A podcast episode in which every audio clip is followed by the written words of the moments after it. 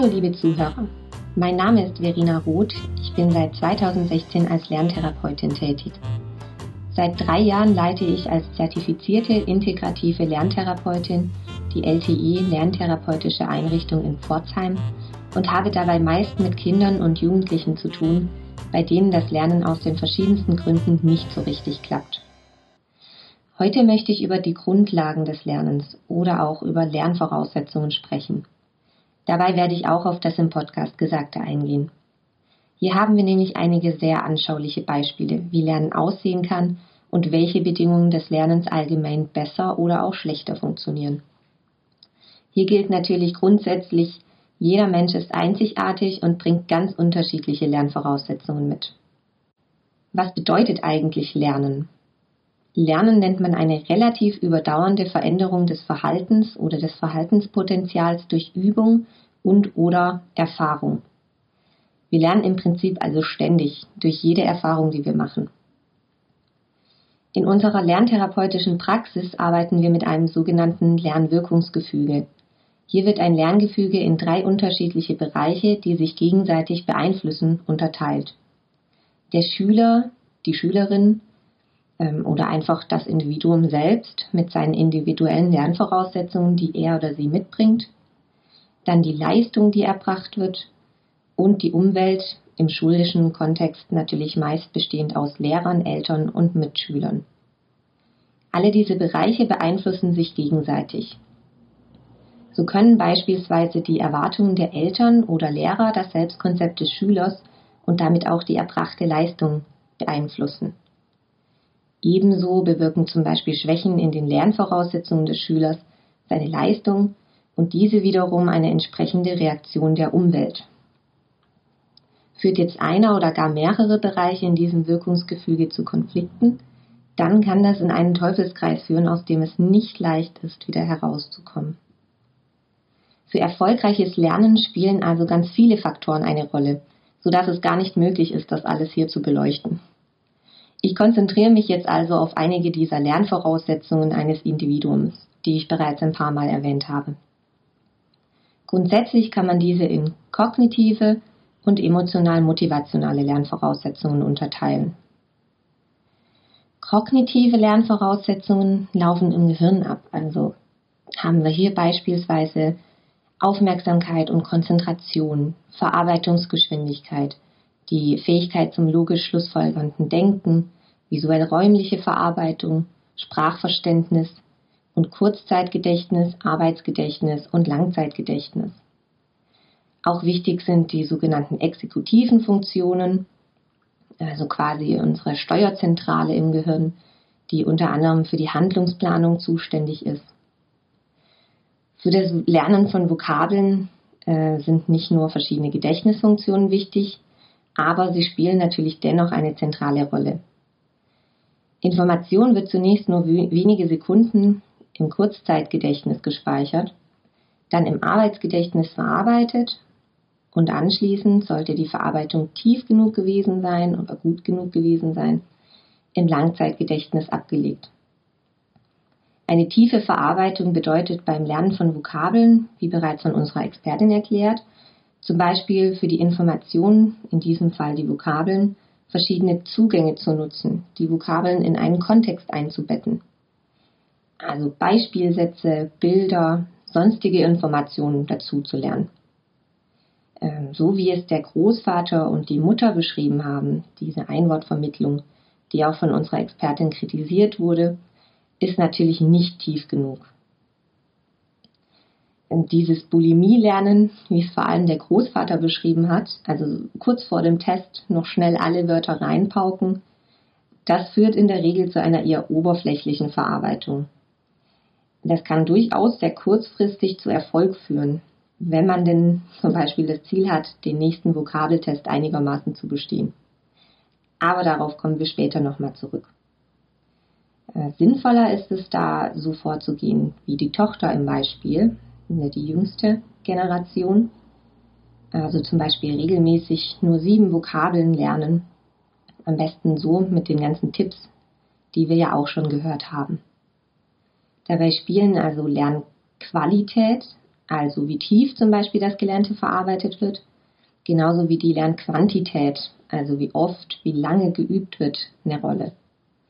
Ständige Wiederholung ist nämlich schon wichtig, um Informationen auch langfristig im Langzeitgedächtnis zu speichern. Ähm, das ist auch der Sinn von diesen Karteikartensystemen, also so Lernboxen, die viele bestimmt auch schon gehabt haben, in denen eine Vokabel immer einfach weiter nach hinten kommt, wenn sie gewusst wurde und dann immer seltener abgefragt wird, bis sie erfolgreich im Langzeitgedächtnis gespeichert wurde. Ähm, auch verschiedene Lern-Apps nutzen diese Methode oft. Nun aber zu den emotional-motivationalen Lernvoraussetzungen, die so häufig unterschätzt werden und doch so wichtig sind fürs Lernen. Nehmen wir zu, äh, zum Beispiel dieses an die Tafel geholt werden, wie es beim Großvater und der Mutter noch üblich war, bei der jüngsten Generation aber Gott sei Dank nicht mehr. Die Angst der Schüler, sich vor der ganzen Klasse zu blamieren und eine schlechte Note zu bekommen, motiviert die Schüler in diesem Fall zu lernen. Wie sehr es die Schüler motiviert, kommt auf die Leistungsziele eines jeden Einzelnen an. Man nennt diese Leistungsziele in diesem Fall Vermeidungsleistungsziele. Es kann einige Schüler natürlich auch antreiben, eine gute Note bekommen zu wollen und besonders gut vor der Klasse dazustehen. Das wären dann die Annäherungsleistungsziele. Leistungsziele sind generell eher extrinsische Motivation, das heißt, ganz vereinfacht gesagt, man lernt für andere. Studien belegen aber, dass diese Art der Motivation weit weniger effektiv ist. Und dabei schneiden die Vermeidungsleistungsziele weit am schlechtesten ab. Ähm, als intrinsische Motivation, das nennt man dann Lernziele. Also wenn ich für mich selbst Neues lernen möchte, mich für das Gelernte interessiere und mehr darüber erfahren will. So hat die Mutter ja zum Beispiel beschrieben, wie viel mehr ihr die spätere Praxisnähe geholfen hat. Plötzlich war eine ganz andere Motivation da. Plötzlich lernt man nicht mehr für die guten Noten, weil zum Beispiel Eltern und Lehrer glücklich sein sollen äh, oder man keinen Ärger bekommen will, äh, sondern man lernt, weil es einen interessiert und persönlich weiterbringt. Eine gute Methode ist die Tafelabfrage vor der ganzen Klasse, also wohl eher nicht. Vor allem, weil sie auch Stress fördert und im schlimmsten Fall nur zu Angst, Vermeidung oder Verweigerung führen kann. Viel besser schien es doch auch für Mutter und Großvater geklappt zu haben, als sie auf einem Austausch schöne Erfahrungen sammeln konnten. Fehler wurden völlig unkommentiert akzeptiert und schafften so das Selbstbewusstsein, sich auszuprobieren. Das machte Spaß und führte zu einigen Erfolgserlebnissen und zu einem Aha-Effekt. So unbegabt bin ich hier gar nicht. Da spielt eine weitere wichtige emotional-motivationale Lernvoraussetzung eine Rolle. Das schulische Selbstkonzept. Das ist das Bild, das jeder von sich selbst hat, in diesem Fall bezogen auf Leistung in der Schule. Was glaube ich von mir selbst, was ich alles kann? Was traue ich mir zu und was nicht? Mache ich viele schlechte Erfahrungen, traue ich mir vermutlich weniger zu. Bei vielen Erfolgserlebnissen traue ich mir mehr zu. Was hier aber meistens wieder unterschätzt wird, mein Selbstkonzept hat auch eine nicht geringe Auswirkung auf meine tatsächlich erbrachte Leistung. Erwarte ich nur Misserfolge, werde ich vermutlich auch Misserfolge haben. Oder auch die Misserfolge viel mehr wahrnehmen. Und wieso sollte ich dann überhaupt noch lernen, wenn es doch eh nie so richtig klappt?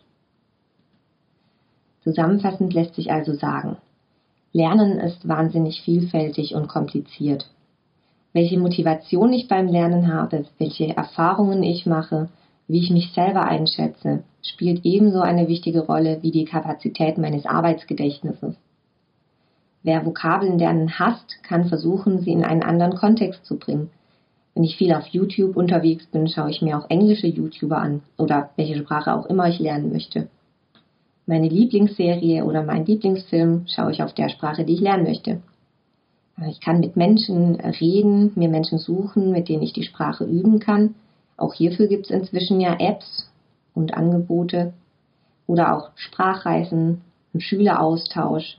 Das ist natürlich hilfreich, wenn es denn möglich ist. Finde ich jetzt diese Motivation nicht, dann versuche ich mir realistische Leistungsziele zu setzen, mir Erfolge zu verdeutlichen, mich auch ab und zu selbst zu belohnen, also zum Beispiel selber auf die Schulter klopfen, mir etwas gönnen. In unserem Beispiel hat die Mutter gesagt, Wichtig sei ihr, dass ihre Kinder Spaß am Sprechen haben. Das ist, finde ich, eine sehr hilfreiche Einstellung.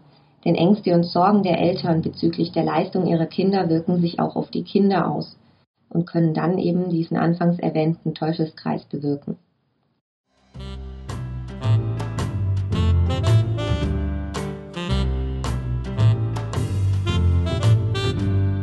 So, nun hoffe ich, dass für den einen oder anderen hier noch etwas dabei war, das zum Nachdenken anregt. Vielen Dank fürs Zuhören und noch einen schönen Tag.